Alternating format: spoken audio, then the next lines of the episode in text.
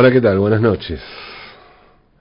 Hace un par de horas, acá nomás, hace un ratito, a la medianoche, en un supermercado de una cadena grande que está abierta a las 24 horas, había una cola de media cuadra.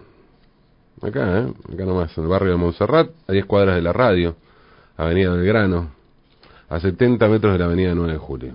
Ciudad de Buenos Aires, domingo bien entrada la noche. No hay alcohol en gel, no hay lavandina, no hay papel higiénico, pero hay gente que sigue haciendo cola en la noche de un domingo, intentando llevarse todo para pasar una cuarentena o el fin del mundo. Hace un rato el presidente de la Nación, Alberto Fernández, habló por cadena nacional. Muy, muy sensatas sus palabras, tranquilizadoras, muy atinadas, muy a la altura de este momento. A cada uno de sus lados estaban sentados el gobernador de la provincia de Buenos Aires, Axel Kisilov, y el jefe de gobierno de la ciudad de Buenos Aires, Horacio Rodríguez Larreta. La imagen podía sonar a ciencia ficción o alucinación lisérgica hace no mucho tiempo, pero la catástrofe, claro, y la voluntad política, ¿no? La catástrofe lo hizo. La pandemia pudo más. Entonces, ¿qué es lo que deja social, política, económica, humanamente la irrupción del coronavirus? La psicosis colectiva que arrasa changuitos llenos de supermercado. O la altura política de un discurso y un mensaje que ilusionan. Antes de entrar a elaborar teorías, me gustaría compartir una una teoría, la del filósofo esloveno Slavoj Zizek. Zizek publicó en estos días un texto titulado, presten atención, el título es increíble. El coronavirus es un golpe a lo Kill Bill al capitalismo y podría llevar a la reinvención del comunismo. Sí, suena delirio y a provocación, pero en verdad no lo es tanto. ¿eh? Escuchen, dice así. Dice Zizek. La actual propagación de la epidemia de coronavirus también ha desencadenado vastas epidemias de virus ideológicos que estaban latentes en nuestras sociedades. Noticias falsas, teorías de conspiración paranoicas, explosiones de racismo. La necesidad médica bien fundamentada de las cuarentenas encontró un eco en la presión ideológica para establecer fronteras claras y poner en cuarentena a los enemigos que representan una amenaza para nuestra identidad. Pero tal vez otro virus ideológico mucho más beneficioso se extienda y nos infecte. El virus de pensar en una sociedad alternativa, una sociedad más allá del Estado-Nación. Una sociedad que se actualiza en las formas de solidaridad y cooperación mundial. Hoy en día se suele especular con que el coronavirus puede conducir a la caída del régimen comunista en China, del mismo modo que, como admitió el propio Gorbachev, la catástrofe de Chernobyl fue el acontecimiento que desencadenó el fin del comunismo soviético. Pero aquí hay una paradoja. El coronavirus también nos obligará a reinventar el comunismo basado en la confianza en el pueblo y en la ciencia. En la escena final de Kill Bill 2, de Quentin Tarantino, Beatrix desactiva al malvado Bill y lo golpea con la técnica del corazón explotador de la palma de cinco puntos, el golpe más mortal de todas las artes marciales. El movimiento consiste en una combinación de cinco golpes con la punta de los dedos a cinco puntos de presión diferentes en el cuerpo del objetivo. Después de que el objetivo se aleja y da cinco pasos, su corazón explota en su cuerpo y cae al suelo. Este ataque es parte de la mitología de las artes marciales y no es posible en el combate real mano a mano. Pero volviendo a la película, después de que Beatrix lo hace, Bill tranquilamente hace las paces con ella, da cinco pasos y muere.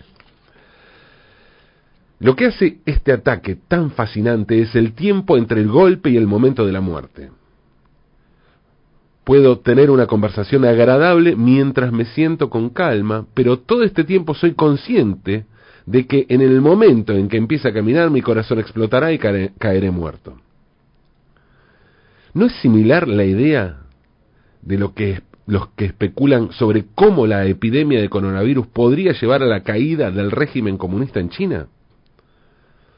Como una especie de técnica de corazón explotado de cinco puntos de la palma, social sobre el régimen comunista del país, las autoridades pueden sentarse, observar y pasar por los movimientos de cuarentena, pero cualquier cambio real en el orden social, como confiar en el pueblo, resultará en su caída. Mi, mi modesta opinión es que esto es mucho más radical. La epidemia de coronavirus es una especie de ataque de la técnica del corazón explosivo de cinco puntos de la palma al sistema capitalista mundial, una señal de que no podemos seguir como hasta ahora, de que se necesita un cambio radical. Hace años Frederick Jameson llamó la atención sobre el potencial utópico en las películas sobre una catástrofe cósmica, como un asteroide que amenaza la vida en la Tierra o un virus que mata a la humanidad. Una amenaza mundial de este tipo da lugar a la solidaridad mundial. Nuestras pequeñas diferencias se vuelven insignificantes, todos trabajamos juntos para encontrar una solución y aquí estamos hoy, en la vida real. No se trata de disfrutar sádicamente de un sufrimiento generalizado, en la medida en que ayude a nuestra causa. Al contrario, se trata de reflexionar sobre un triste hecho de que necesitamos una catástrofe que nos haga capaces de replantearnos los rasgos básicos de la sociedad en la que vivimos. El primer modelo vago de tal coordinación global es la Organización Mundial de la Salud, de la que no recibimos la habitual pero grullada burocrática, sino advertencias precisas proclamadas sin pánico. A estas organizaciones se les debería dar más poder ejecutivo. Bernie Sanders es burlado por los escépticos por su defensa de la atención médica universal en los Estados Unidos, pero la lección de la epidemia del coronavirus no es que se necesita aún más, que deberíamos empezar a crear algún tipo de red de atención médica global. Un día después de que el viceministro de Salud de Irán, Iraj Harirshi apareciera en una conferencia de prensa para restar importancia a la propagación del coronavirus y afirmar que las cuarentenas masivas no son necesarias, hizo una breve declaración admitiendo que ha contraído el coronavirus y se ha aislado. Hay que aclarar que ya durante su primera aparición en televisión había mostrado signos de fiebre y debilidad. Harirshi añadió, este virus es democrático y no distingue, entre, no distingue entre pobres y ricos, o entre un estadista y un ciudadano común. En esto tenía razón, estamos todos en el mismo barco. Es difícil pasar por alto la suprema ironía del hecho de que lo que nos unió a todos y nos empujó a la solidaridad global se expresa a nivel de la vida cotidiana, cotidiana en órdenes estrictas de evitar los contactos cercanos con los demás, incluso de auto-aislarnos. Y no estamos tratando solo con amenazas virales. Otras catástrofes se avecinan en el horizonte o ya están ocurriendo. Sequías, olas de calor, tormentas masivas, etc. En todos estos casos, la respuesta no es el pánico, sino el trabajo duro y urgente para establecer algún tipo de coordinación global eficiente. La primera ilusión que hay que disipar es la formulada por el presidente de los Estados Unidos, Donald Trump, durante su reciente visita a la India, en la que dijo que la epidemia retrocedería rápidamente y que solo hay que esperar al pico y entonces la vida volverá a la normalidad. Contra estas esperanzas demasiado fáciles, demasiado fáciles, lo primero que hay que aceptar es que la amenaza está aquí para quedarse. Incluso si esta ola retrocede, reaparecerá en nuevas formas, tal vez incluso más peligrosas. Por esta razón podemos esperar que las epidemias virales afecten a nuestras interacciones más elementales con otras personas y objetos a nuestro alrededor, incluyendo nuestros propios cuerpos. Evitar cosas que puedan estar invisiblemente sucias, no tocar ganchos, no sentarse en los asientos de los inodoros o en los bancos públicos, evitar abrazar a las personas o estrechar sus manos. Incluso podríamos ser más cuidadosos con los gestos espontáneos. No te toques la nariz, ni te frotes los ojos. Así que no solo el Estado y otras agencias nos controlarán, también debemos aprender a controlarnos y a disciplinarnos. Tal vez sola la realidad virtual se considere segura y moverse libremente en un espacio abierto estará restringido a las islas, propiedad de los ultra ricos.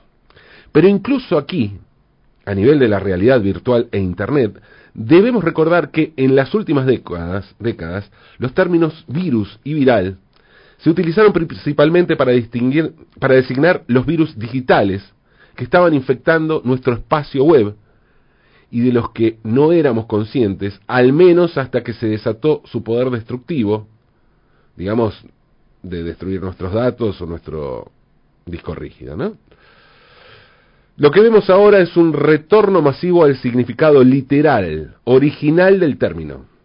Las infecciones virales trabajan mano a mano en ambas direcciones, en ambas dimensiones, la real y la virtual. Otro fenómeno extraño que podemos observar es el regreso triunfante del animismo capitalista, de tratar los fenómenos sociales como los mercados o el capital financiero como entidades vivas.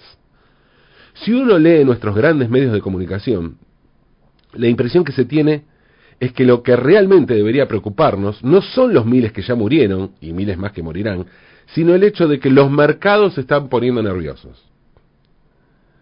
El coronavirus está perturbando cada vez más el buen funcionamiento del mercado mundial y como hemos oído, el crecimiento puede disminuir en un 2 o 3%.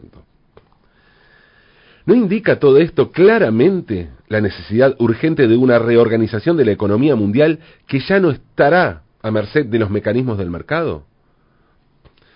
No estamos hablando aquí de un comunismo a la vieja usanza, por supuesto, sino de una especie de organización mundial que puede controlar y regular la economía, así como limitar la soberanía de los estados nacionales cuando sea necesario.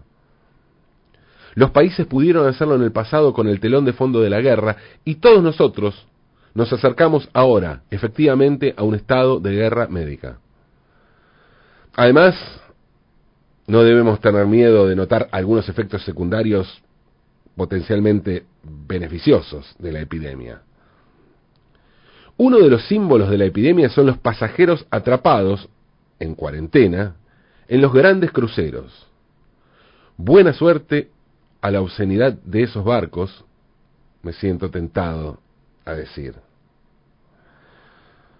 Solo debemos tener cuidado de que los viajes a islas solitarias u otros centros turísticos exclusivos no vuelvan a ser un privilegio de unos pocos ricos, como lo fueron hace décadas los vuelos.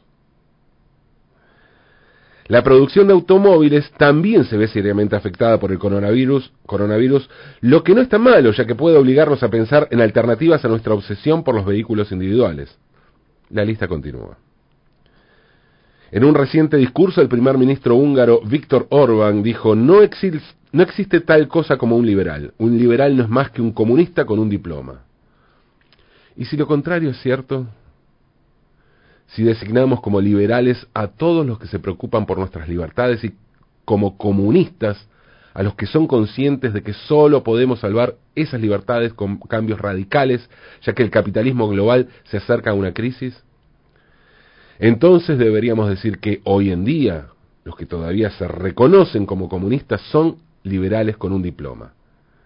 Liberales que estudiaron seriamente por qué nuestros valores liberales están amenazados y se dieron cuenta de que solo un cambio radical puede salvarnos. Hasta aquí el texto de Sisek. Estamos en medio de una pandemia, estamos en una situación insólita que altera todos los estados de ánimo. Y es lógico que nos llenemos de miedos, de angustias, de desconciertos. Lo que no podemos hacer es dejar de pensar. Pensemos entonces, aunque es de noche.